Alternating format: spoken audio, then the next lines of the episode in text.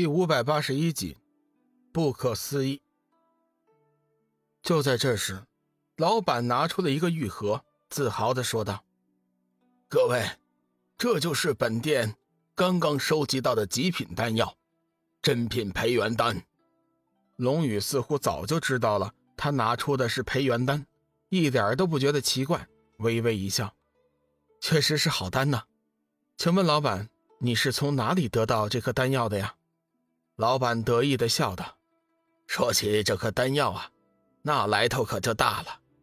实话告诉你吧，这是我们四海丹房总店刚刚派下来的，总共有三颗，其中两颗已经被人预定了，现在就只剩下这一颗了。”志远道：“那你们总店又是怎么得到这颗丹药的呢？不会是你们自己炼制的吧？”老板肃然正色。哎，这位小兄弟，你可真是太抬举我们丹房了呀！我们丹房在天涯海阁虽然有些名气，自己也能炼丹，但是这样的极品丹药却不是我们能炼制的。实话告诉你们吧，其实这丹药是我们总店的店主通过天价从一位仙界下来的炼丹大师手里买的，价值连城啊！现在好多人都盯着这丹药，不过价钱太贵了。你们要是真的想买，还是趁早行动吧，说不定啊，一眨眼的功夫，可就被别人买走了。不得不承认，老板确实有推销的天赋，说起假话来都是不带眨眼的，而且声情并茂。龙宇暗暗发笑，这些人也是够吹的，一颗小小的培元丹。被他说的好像是什么宇宙至宝似的。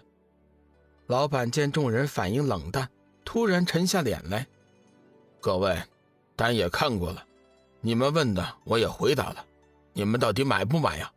不买就请走人。”在老板眼里，龙宇一行人已经被他定格为没见识的傻小子、傻姑娘，猜测他们肯定买不起，而且也不识货。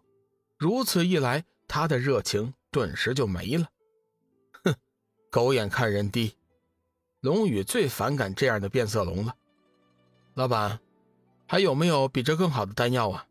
培元丹虽然不错，但是在我们眼里，却算不上什么好东西。龙宇淡淡的说道：“什么？你说什么？”老板掐了掐自己的脸颊，确定没有在做梦。一群没见识的家伙，你们知道什么？珍品培元丹，目前是天涯海阁最为珍贵的丹药。你们不知道有多少散仙散魔想得到这丹药吗？你们知道这丹药的价值多少吗？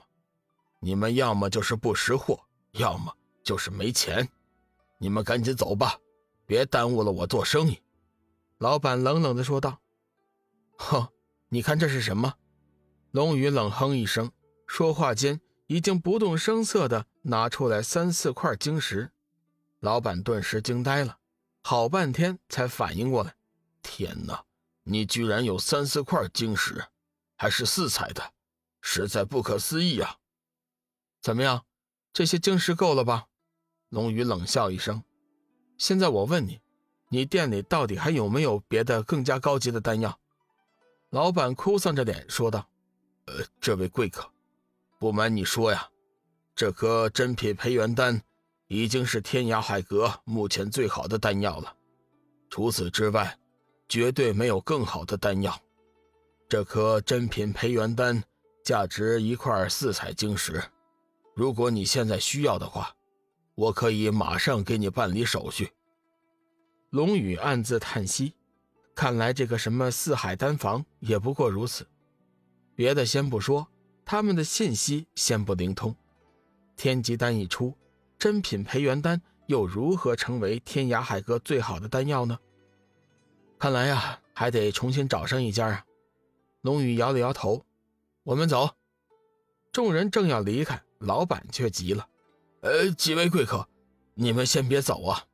如果你们还有别的什么需要，尽管对我说呀，我一定会想办法满足你们的要求的。”能拿出三四块四彩晶石的散仙，放眼整个海阁也没有几个人。老板自然不想就这么失去一次赚钱发财的机会。龙宇道：“你的店铺太小了，我必须得找一家更大的。”说着，龙宇就往外走。“哎，等等，等等！”老板拦住龙宇道：“这这位贵客，不是我吹嘘啊，我们四海丹房就已经是海阁最大的丹房了，除了我们，你们根本找不到一家更大的。你看，你们到底需要什么丹药？”或者是别的什么服务啊，我都会想办法满足你的。即便是我们小店不行，我上面还有总店呢。好吧，龙宇看他也不像是在撒谎。或许四海丹房的确是海哥最大的店面。其实呢，我并非是想买单，相反，我来这里是想卖单的。龙宇已经基本了解了这里的情况，也知道了。天机大还丹即将对乱阁带来的震撼，这才说出了自己的目的。你们要卖丹？老板有些惊奇，龙宇有些不爽。怎么，你这里不收吗？没有，没有，我们收，当然收了。老板生怕得罪了龙宇，急忙道：“请问这位贵客怎么称呼啊？我们这里是买卖生意，有买有卖的。”在下龙宇。老板闻言后微微变色：“你，你就是龙宇？龙宇这个名字，其实海阁的很多人都是知道的。当初仙使来到海阁后，曾经颁下了绞杀令，并且描述了龙宇的特征。只是时间长了，大家也就淡忘了这件事儿。况且那什么绞杀令，后来也被取消了。